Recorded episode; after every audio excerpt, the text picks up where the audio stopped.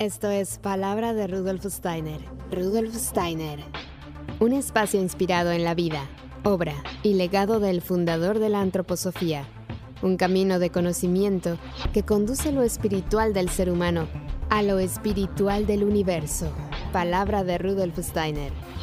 Hola, ¿qué tal? Muy buen día. Gracias por acompañarnos una vez más aquí en Palabra de Rudolf Steiner. Yo soy Carolina Hernández y es un gusto de verdad poderlos acompañar una vez más en otra emisión de este espacio. Y hoy tenemos la continuación de esa charla maravillosa que tuvimos con Jorge Rodríguez acerca de la bioquímica de la vida, donde hubo muchos comentarios, donde la gente se quedó haciendo ahí preguntas y con mucha curiosidad al respecto. Así que hoy vamos a seguir justamente hablando de este tema que es tan fascinante y que como dijimos en aquel momento, si nos hubieran explicado así de maravillosa la química en la escuela, pues otro gallo nos hubiera cantado y las cosas hubieran sido muy diferentes. Pero bueno, nos tocó lo que nos tenía que tocar, así que le doy la más cordial bienvenida a nuestro querido Jorge Rodríguez Moreno, que ya saben que él es médico psiquiatra especializado en ciencia espiritual y que como siempre es un honor tenerlo y recibirlo en este espacio. Así que gracias por estar con nosotros, Jorge. Bienvenido a Palabra de Rudolf Steiner. ¿Cómo estás? Muchas gracias, Caro. También para mí es un gusto nuevamente estar contigo y poder compartir con este público tan interesado en esta ciencia espiritual. Sí, y mira, hace más o menos un mes que estuvimos hablando de este tema de la bioquímica de la vida, que lo pueden encontrar en el canal de YouTube y en diferentes plataformas de podcast. Y ahí ya hay algunos comentarios, hay gente preguntándote si hay algún libro que nos puedas recomendar alguno o algunos para profundizar más en este tema. Sí, tenemos un libro de el doctor Otto Wolf con W, que se dice V en alemán, y que ha escrito, habrá que buscar si está en español ya, que se llama Una bioquímica ampliada científico-espiritualmente. Posiblemente ya tenga traducción por la editorial antroposófica o algunas otras. Es cuestión de buscarlo. Doctor Otto Wolf, con doble T. Y por otro lado, yo he escrito un pequeño resumen de toda esta información y la resumí en, con el título Fundamento Científico Espiritual de la Nutrición, donde ahí se habla pues de estos elementos químicos como base de la vida y podrían adquirirlos si me se comunican a mi WhatsApp que sería para los que están fuera de México, pues el signo de más 52, que es la entrada a México, y luego sería el número 312 152 48 32, repitiendo, 52 como número de México, y luego 312 152 48 32. Muy bien, ahí que se pongan en contacto contigo para conseguir este libro y que sigan aprendiendo porque la verdad es que ha sido tan fascinante el tema, ¿no? Hay, hay muchos comentarios en el primer programa que te felicitan, que les ha parecido una charla magistral, que les ha encantado. Entonces por eso te escribía y te decía, hay que seguir porque este tema de verdad que nos ha encantado. Como te decía en esa charla, nadie nos enseña ni nos explica las cosas así de prácticas y de bellas, ¿no? Y entonces hoy nos has propuesto este tema, minerales al servicio de la vida, del alma y del espíritu. Y entonces ahora, ¿con cuáles nos vamos a seguir? Es la pregunta. Muy bien, pues tenemos aquí cuatro principales minerales que nuevamente no es casualidad que aparezca el cuaternario, el cuatro, como base relacionada con los elementos de la tierra, del mundo, de la física, que son tierra, agua, aire y fuego, en relación a lo sólido, líquido, gaseoso e ígneo, y también en relación con nuestros vehículos, que sería el cuerpo físico, el cuerpo vital, el astral y el yo. Así que tendremos el potasio y el sodio y el magnesio y el calcio. Ok, y fíjate ahora que está tan de moda el magnesio, todo el mundo te lo recomienda y antes ni nos enterábamos. Sí, exactamente. Ahora acabamos a ver algunas relaciones interesantes de esos elementos. Bueno, pues cuando quieras te escuchamos. Muy bien, pues eh, nuevamente agradecido de poder tener un público interesado en conocer más a fondo el significado de la materia, la materia que está al servicio del espíritu. Hemos titulado esto Minerales al servicio de la vida, del alma y del espíritu, porque desde el punto de vista de la ciencia espiritual, la materia es un instrumento que el espíritu utiliza para poder manifestarse en la tierra. Y como ya hemos visto, los elementos fundamentales de la vida, como son el carbono, el hidrógeno, el oxígeno y el nitrógeno, ayudados de la triada superior del silicio, el fósforo y el azufre, complementamos un grupo de siete elementos. Pues estos elementos necesitan de los minerales para poder funcionar y para que el alma y el espíritu y la vida puedan expresarse con algún instrumento que está configurado con sustancia química. De manera que iniciando describiendo la diferencia con los elementos que ya hemos visto, estos se llaman elementos metales o metálicos. Los anteriores son los no metales. Y claro, nosotros escuchamos la palabra metal y pues pensamos en el hierro, el cobre, el oro y la plata.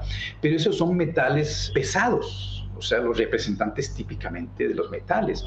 Y el más noble es el oro. Y se considera noble porque no se mezcla con cualquiera es, es, especial. De ahí viene la palabra nobleza.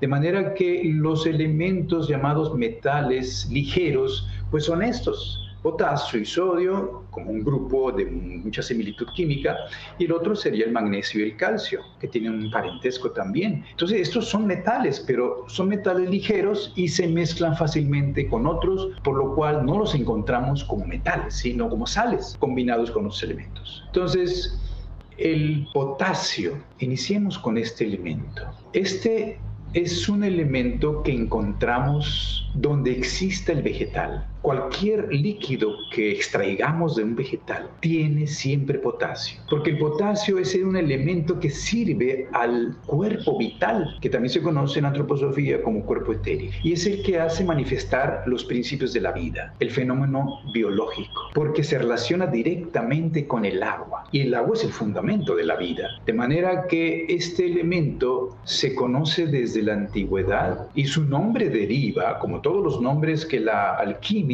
los alquimistas dieron tienen un significado. Cuando se estudió que el vegetal representaba la manifestación más pura de la vida en el planeta, ¿por qué? Porque allí la vida siempre está actuando. Cortamos una hoja o una rama y vuelve a crecer. Las características de la vida es crecimiento, desarrollo, regeneración, reproducción. Entonces, en los vegetales vemos eso a su máximo nivel. En los animales se va reduciendo la capacidad regenerativa. Ya no podemos cortar una pata a un animal y esperar a que crezca. Sin embargo, en un árbol siempre volverá a crecer otra rama. Y en los humanos todavía menos menos capacidad regenerativa tiene. Y esto tiene una explicación. Primeramente, entender que cuando se estudia la sustancia vegetal y se quema, como lo hicieron los alquimistas, usaron un recipiente. Y ese recipiente le llamaban pot en latín antiguo. Y lo que quedó después de quemar la sustancia para ver cuál era el fundamento material, pues se llamó ashe, que es como la ceniza. De manera que esto que quedaba le llamaron en general potashe y de allí derivó en las lenguas latinas y románicas la palabra potassium del examen de que resultaba la base, lo que quedaba allí, que a fin de cuentas en la ceniza quedaba un carbonato de potasio. Eso es lo que predominaba y lo que se eliminaba en el aire pues era el dióxido de carbono.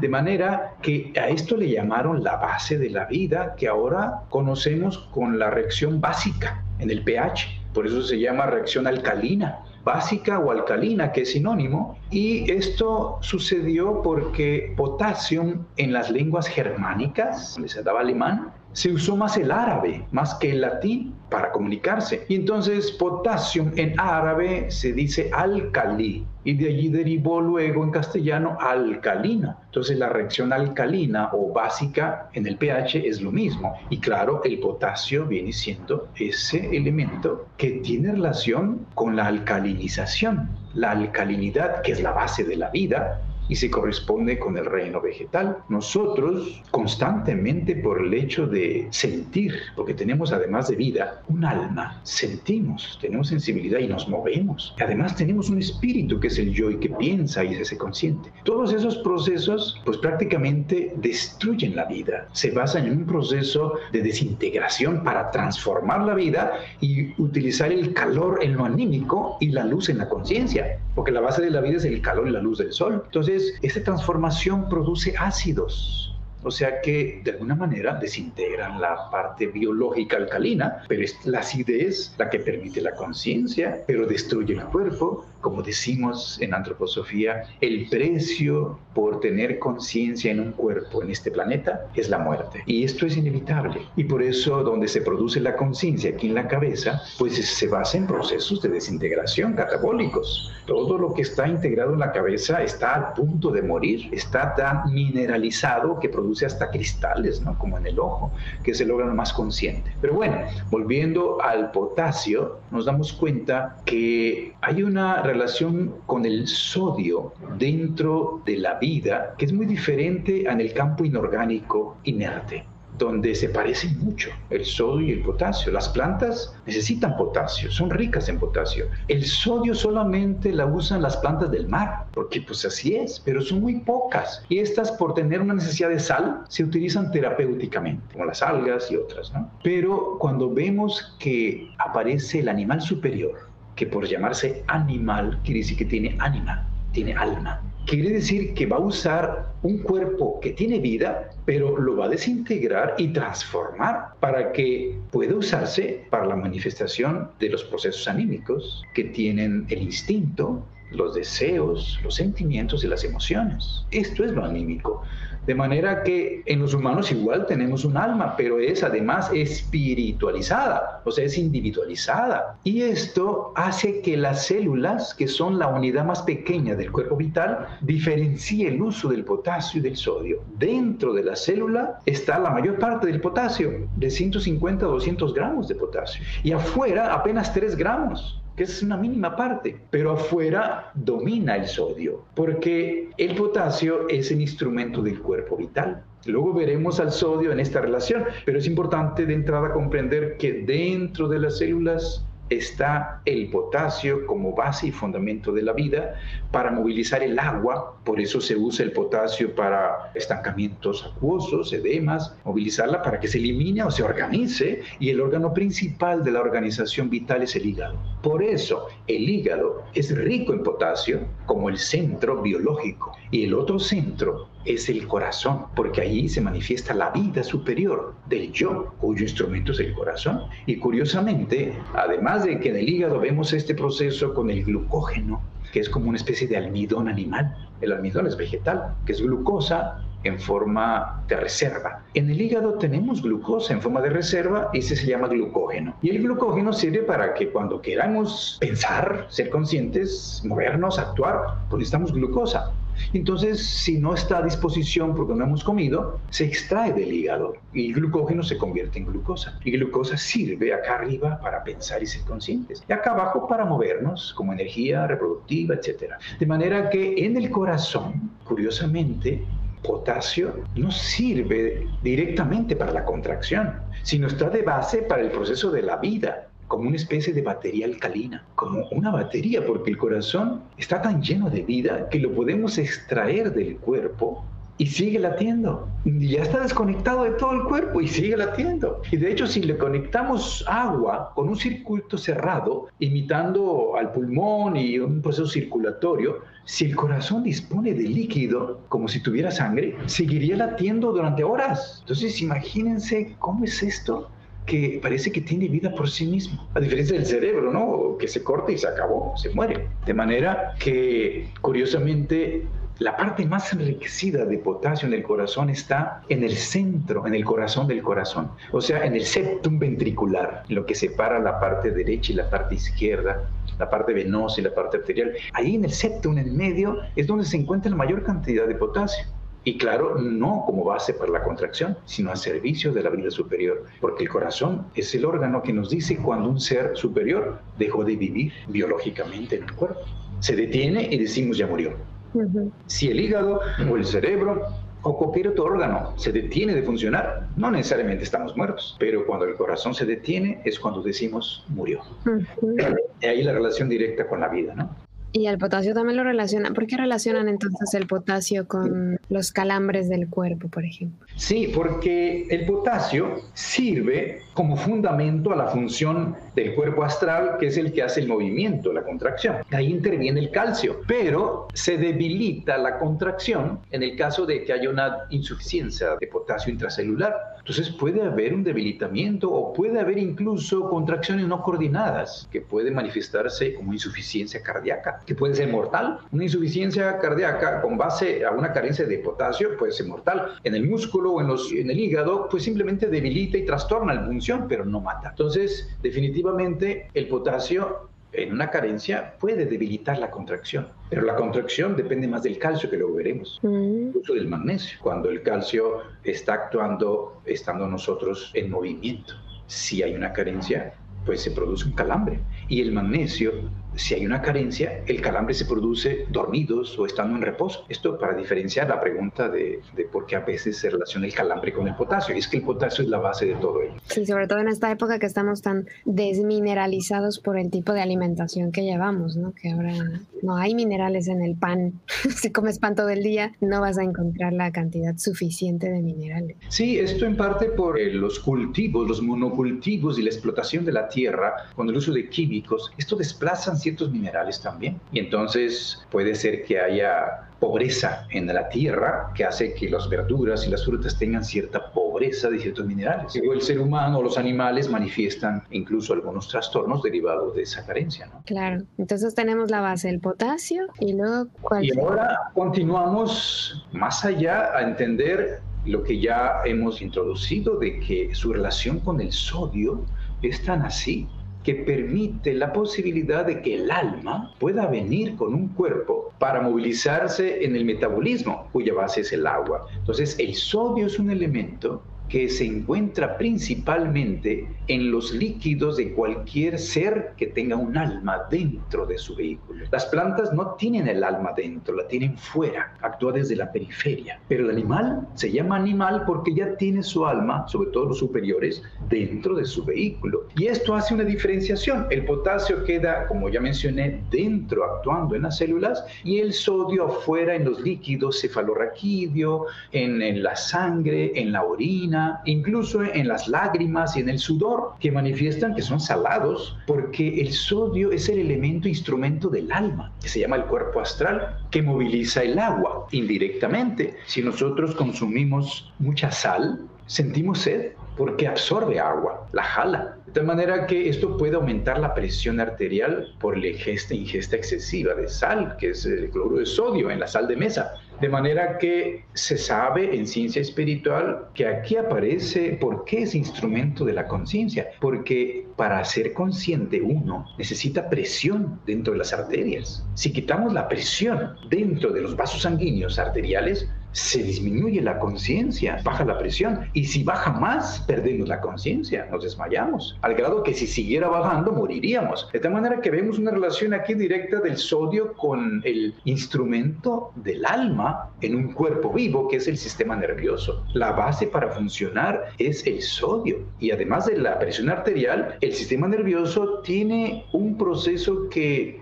en medicina y en fisiología se ve de manera muy materialista, como siempre, diciendo hay una bomba de sodio-potasio para que se transmitan los impulsos que uno percibe a través del nervio, del exterior o del interior. De manera que esa bomba hace que nosotros, cuando estamos despiertos, el sodio entra, porque el cuerpo recibe el alma. Despertamos en la mañana y el alma se mete en el cuerpo, el cuerpo astral y el yo. Eso hace que el sodio, que es su instrumento, se meta dentro de la célula y desplaza el potasio hacia el exterior. Y entonces despertamos y tenemos conciencia todo el día. Pero llega la noche y no podemos continuar con eso porque destruiríamos el cuerpo. El sodio tiene que salir. O sea, el alma tiene que salir al dormir para que el potasio vuelva a entrar y se regenere el cuerpo biológicamente. Y al día siguiente continuar. Si no lo hiciéramos, destruiríamos y mataríamos el cuerpo. De manera que en la mañana, pues entra el sodio, desplaza el potasio. En la noche sale el sodio porque sale el alma y vuelve a entrar el potasio. Igualmente, para transmitir un impulso en el nervio, el nervio es como un tubo, si lo viéramos como un filamento, en el que afuera tenemos el sodio y si se recibe un estímulo,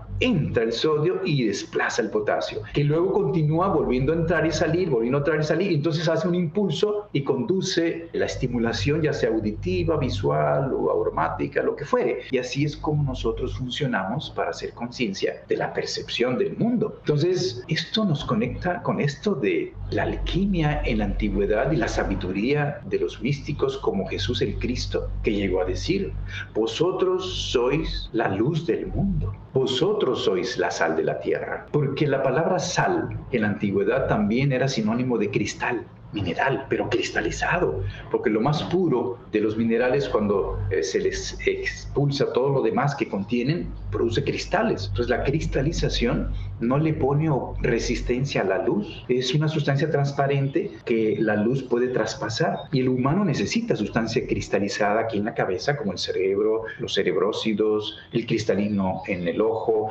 los sentidos que están prácticamente en un estado llamado transparente para que pueda pasar los estímulos y no provocar resistencia, a diferencia de las células del metabolismo en donde no hay transparencia sustancial. Entonces, esto de la sal es muy interesante como sinónimo de conciencia y agudeza, hasta mental y anímica, que se usó en los idiomas antiguos. Así que la sal, pues tiene muchos eh, significados. Incluso nos dimos cuenta que los seres humanos somos los que más consumimos sal. Le ponemos sal a todo lo que comemos, si no está desabrido. De manera que se convierte en eso de darle sabor a la comida, porque es una necesidad de la conciencia para el sistema nervioso, que es la base del cuerpo astral. De tal manera que se puede decir que la sal es el instrumento del alma. Pero aquí, en aquellos tiempos en que no teníamos como ahora la industria salina, pues se llegó a sopesar con el oro, al grado que se hacía trueque, pues pesándola con oro y se pagaba con sal.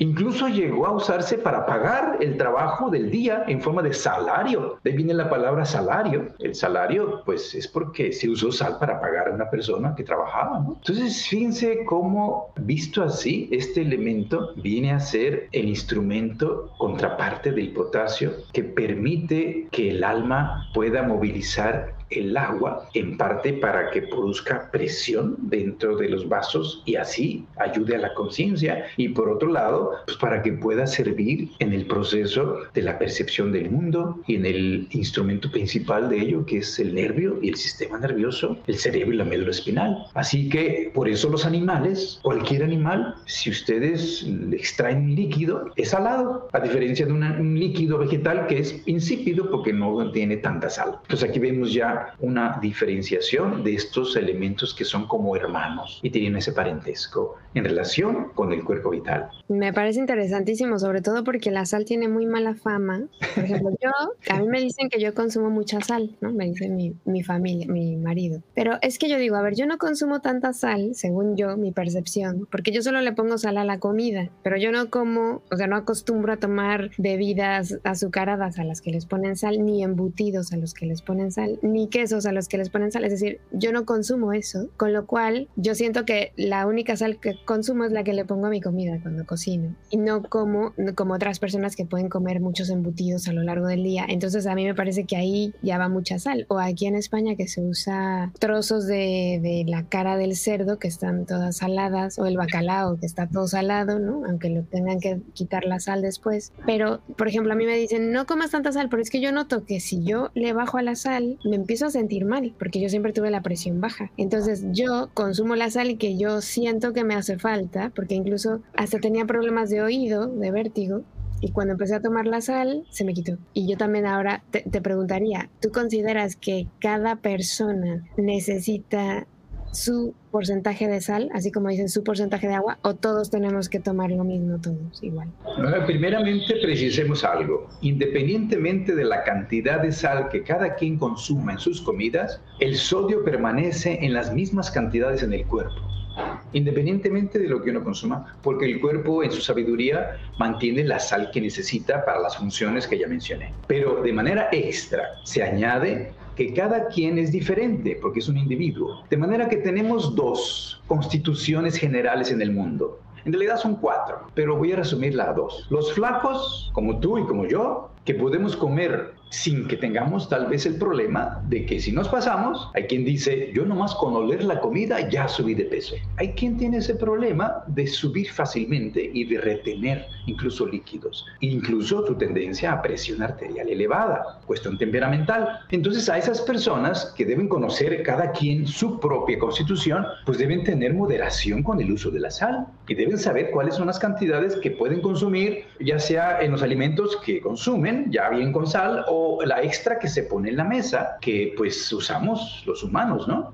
Yo necesito también la sal porque si no me baja la presión. Entonces yo conozco personas como tú y como yo, que es la minoría, por cierto, que necesitamos consumir sal extra. Y hay personas que me han visto y dicen, Jorge, yo no puedo creer que estés comiendo tanta sal y que no te suba la presión o te enfermes, pero es que yo la necesito porque si no me baja la presión incluso para ciertos líquidos también en el cuerpo. Entonces, pues sí, claro, habemos personas que necesitamos añadir más sal y habrá otras que tendrán que tener moderación y habrá algunas que por cuestión médica deben evitarla totalmente porque tienen un problema específico de hipertensión arterial algunos otros problemas que puedan tener.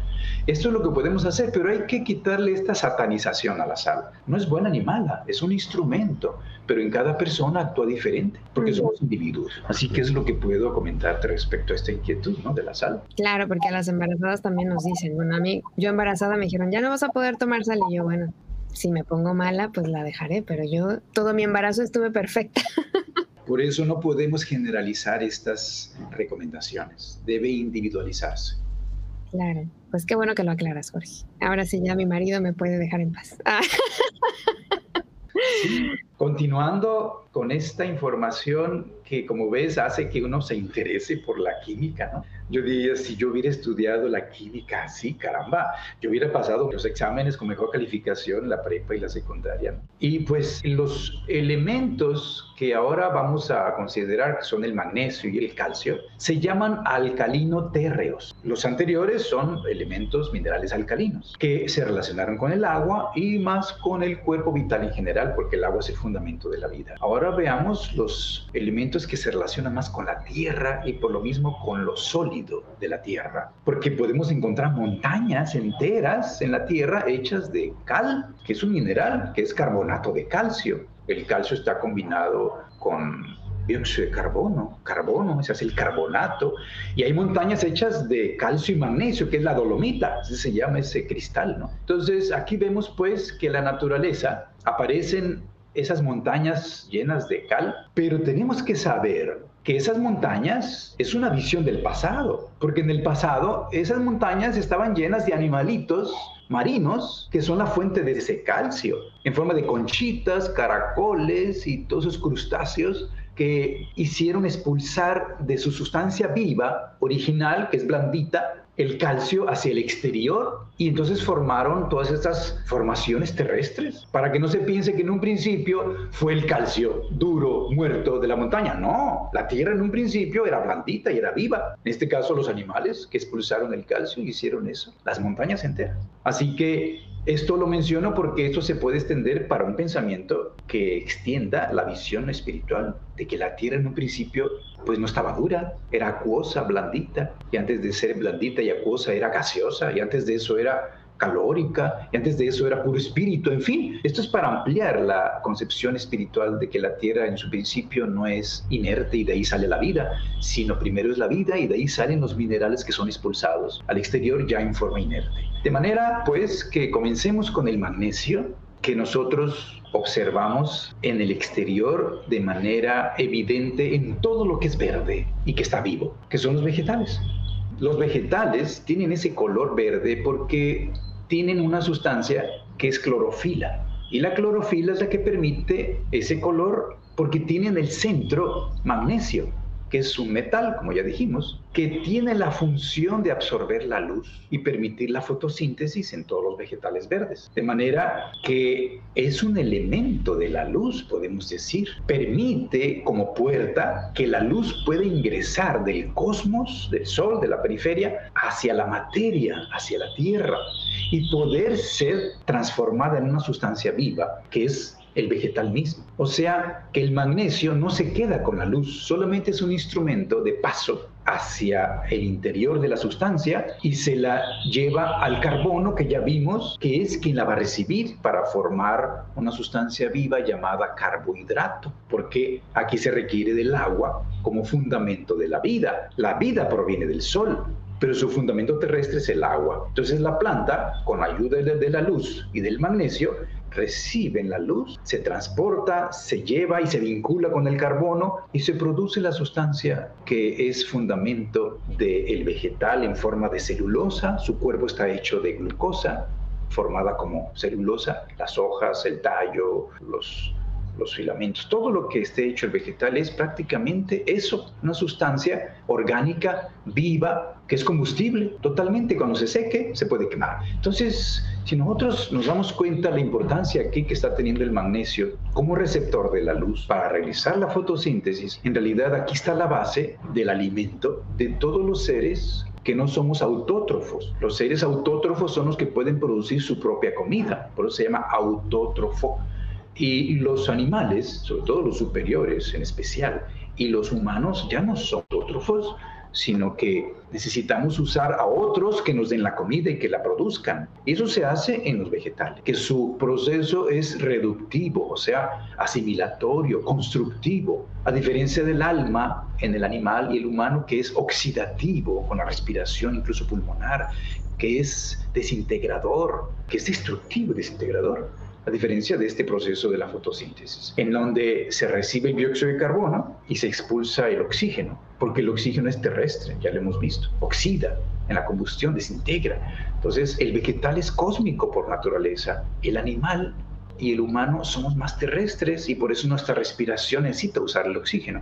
El vegetal, si retiene el oxígeno, como ya hemos visto, se oxida y se desintegra, se muere, se seca. Entonces lo expulsa de su cuerpo y lo da a la atmósfera para que el animal lo pueda usar. Pero además produce carbohidratos, produce grasas y produce proteínas, que ya veremos en otro segmento. La importancia en su relación con la vida, el alma y el espíritu. De manera que vemos aquí pues que no solo los vegetales tienen magnesio, que es el magnesio más orgánico que hay, el de las lechugas, las acelgas, las espinacas, todo lo que es verde, pues es rico en magnesio. Si alguien pregunta, ¿dónde obtengo magnesio orgánico, vital? Pues en todo lo que es verde y se puede comer. Pero los animales y los humanos pues también tenemos vida, por lo tanto necesitamos magnesio y tiene una función similar, pero no en forma de clorofila. Es diferente porque la vida se ha transformado.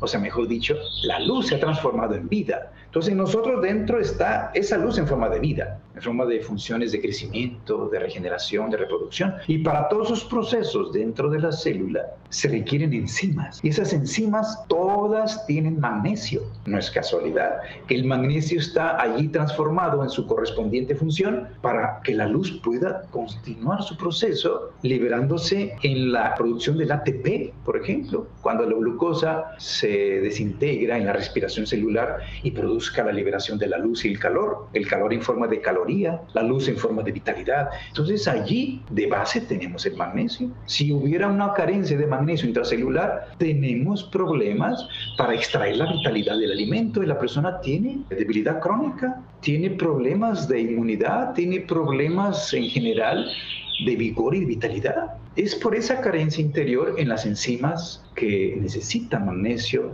especialmente en los órganos relacionados con la vida. En este caso, el hígado es muy rico en magnesio. Curiosamente, la mitad del magnesio en el cuerpo está unido a los huesos, o sea, a la parte más inerte de nosotros. Debe haber una razón para ello. No es posible que la mitad del magnesio, que tiene relación con la luz, con lo más vivo, esté en los huesos, lo más inerte del ser humano.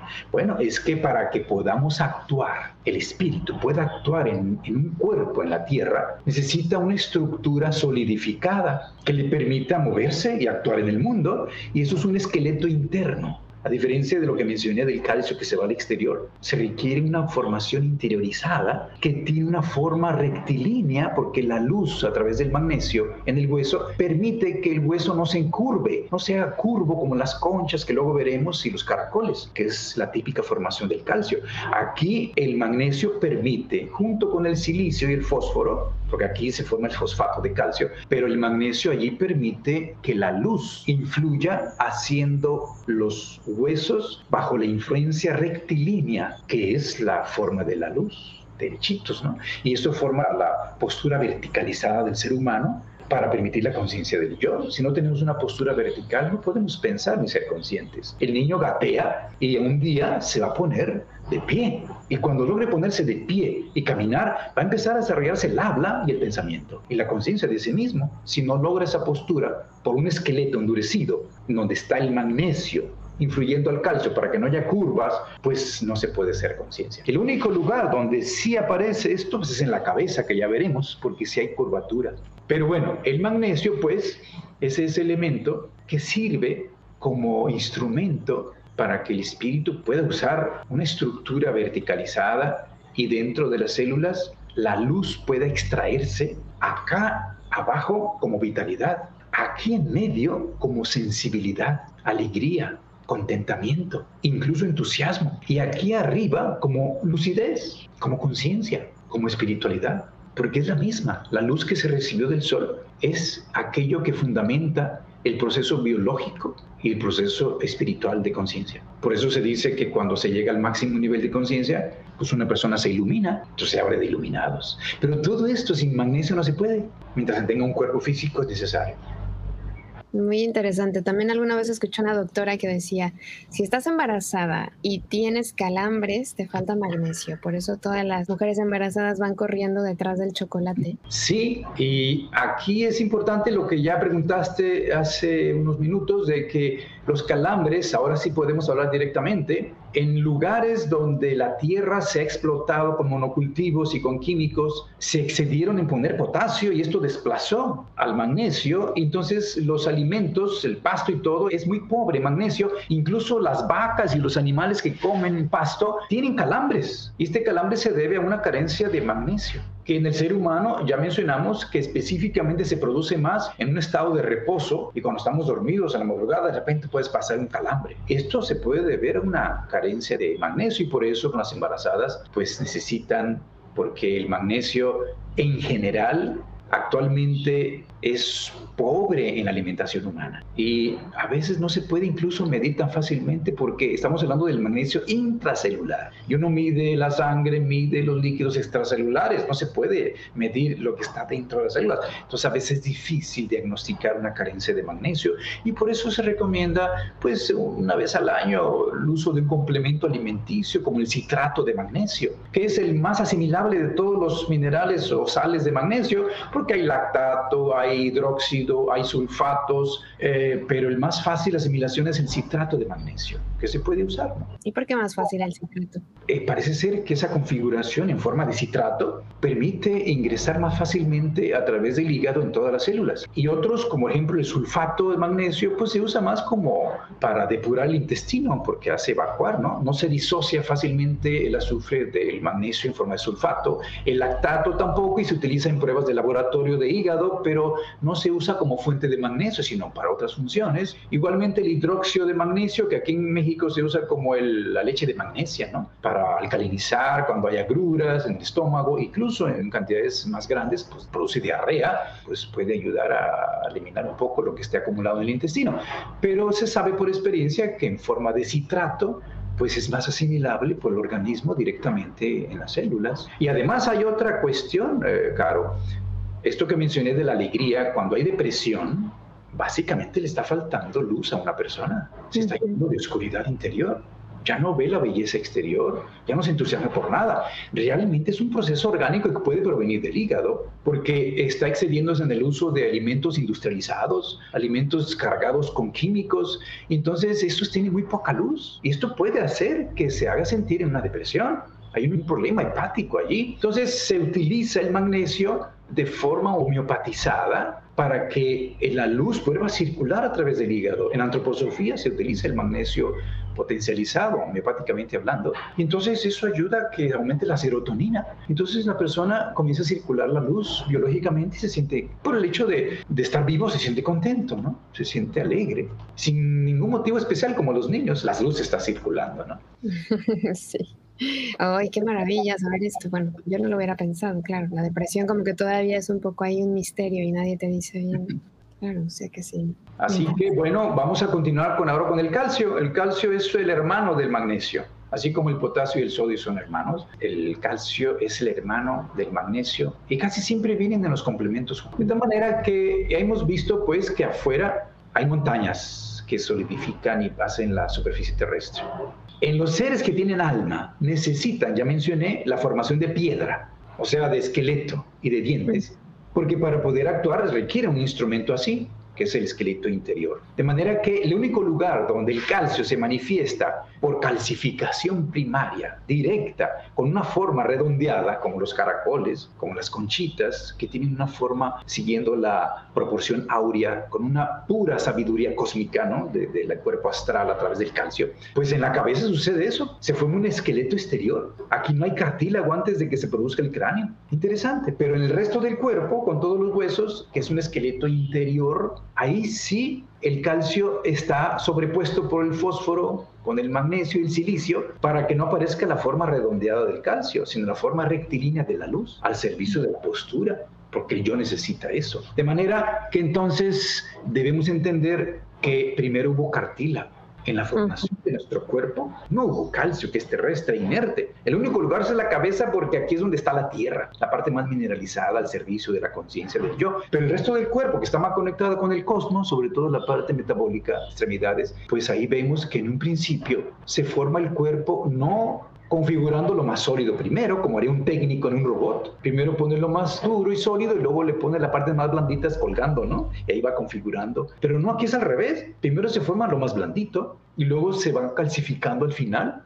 de hecho, los huesos se calcifican después de ser cartílago gradualmente, se rellena con sustancia terrestre. Y por eso se ve en el embrión que primero se forma la mano de la periferia hacia el centro, y luego el brazo, y luego se forma el antebrazo, y luego el hombro, como lo dijimos, en la función del silicio, que también está interviniendo allí, que es un receptor de las fuerzas formativas del cosmos. Entonces aquí vemos pues cómo el calcio es el opuesto, representando la Tierra, y el silicio pues, representando el cosmos en cierta manera el cosmos en la periferia y el calcio en el centro de los huesos, pero a diferencia de los animales que hemos visto, los animales inferiores que despiden el calcio porque perciben la muerte el calcio es expresión de la muerte en la tierra. Entonces, de alguna manera, instintivamente, estos animales sienten que el calcio los puede matar y lo expulsan de su sustancia alrededor, formando el esqueleto exterior. Y entonces ese calcio queda ya inerte y no se puede reincorporar. Y por eso esa sustancia gelatinosa de esos animalitos de concha, almejas, ostras, camarones,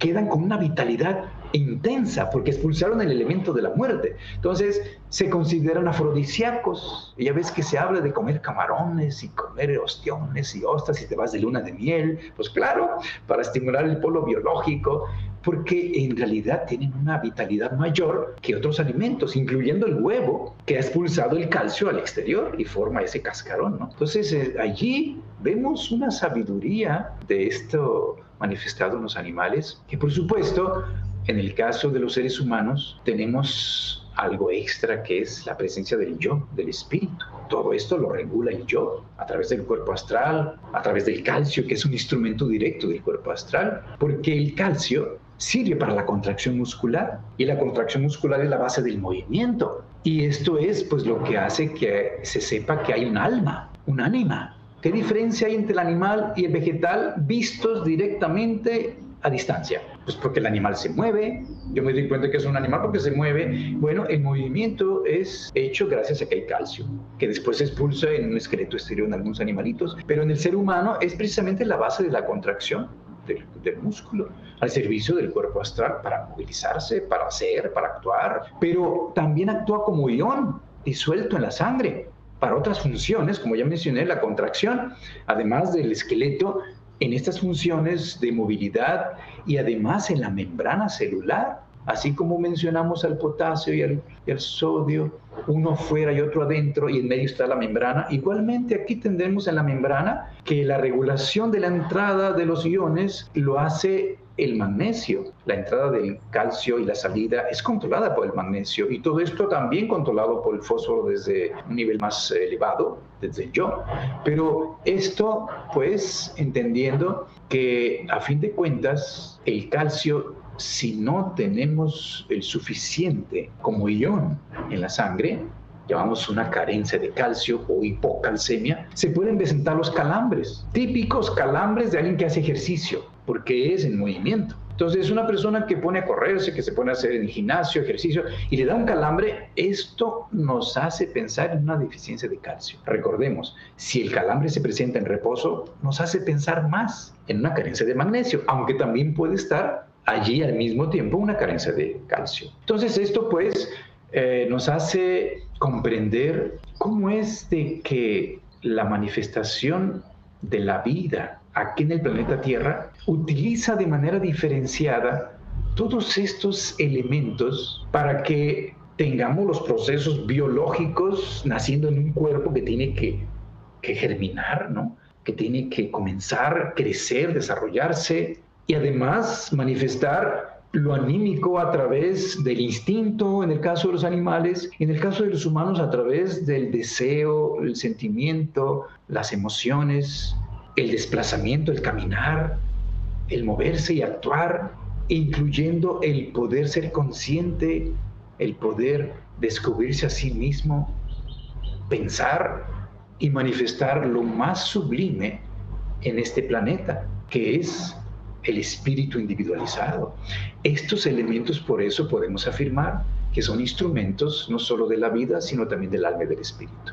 Qué bonito, nos ha encantado. Y me has dejado pensando en lo del huevo, porque hace poco escuchaba una receta que me parecía súper extraña de hacer, porque decían que pusieras en vinagre durante toda la noche eh, un huevo y luego te bebieras el, el vinagre, porque entonces ya tenía todo el calcio ahí disuelto, porque se, se, disuelve el cascarón, digamos, y queda el huevo con esa capita cubierta, pero ya no está el cascarón al día siguiente. Y que era una manera de consumir directamente el calcio. Sí, pero esto solo si no tenemos otra forma, otra fuente, porque eso es calcio inerte, es inorgánico. Está bien para una necesidad urgente y no tenemos otra opción, pero si usamos el gomacio, que es el, la semilla de sésamo, es muy rica en calcio. Algunos llegan a afirmar que es eh, el calcio la sustancia de alimento humano más enriquecida de manera natural. Entonces, allí tenemos en las semillas y en otras sustancias eh, alimenticias, eh, pues una fuente de calcio orgánico, no inorgánico que pues puede ayudarnos si no tenemos una, dieta variada,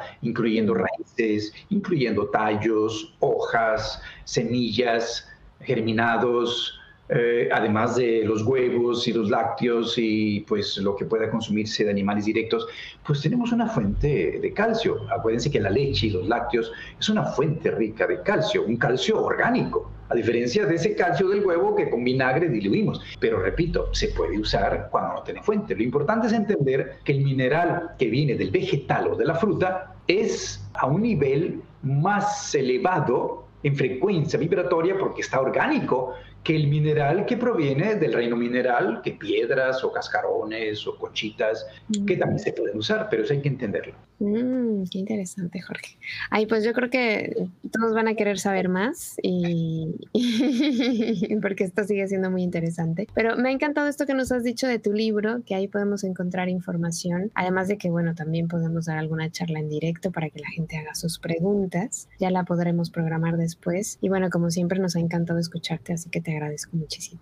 Fue un placer, Caro, gracias y pues aquí estaremos para seguir compartiendo. Muchísimas gracias a Jorge por habernos acompañado con esta charla fantástica que espero que hayan disfrutado mucho. La verdad es que es un tema muy interesante, nos va dando ahí ciertas pautas para tener más conciencia en la alimentación que llevamos y que estamos haciendo este caminito para entender mejor la importancia de los minerales en nuestra vida, la importancia de comer conscientemente, que siempre nos viene muy bien como recordatorio. Así que cualquier consulta, cualquier duda que tengan acerca de este libro que lleva a cabo Jorge, ahí tienen su contacto, su número para que puedan comunicarse con él. El número es más 52 312 152 4832. Para quien quiera conocer este libro que él ha escrito en donde desarrolla este tema ampliamente. Así que muchísimas gracias a todos por habernos acompañado. Ya saben que estamos en contacto a través de nuestras redes sociales. Nos encuentran en Facebook, YouTube y en Instagram como Palabra de Rudolf Steiner y también en nuestra página web palabra de rudolfsteiner.com. Ya sabes que como siempre te acompañan mis mejores deseos, que el sol brille mucho tiempo sobre ti, que el amor te rodee siempre y que la luz que mora en ti guíe tus pasos. Si así debe ser, nos escuchamos el próximo miércoles. Yo soy Carolina Hernández.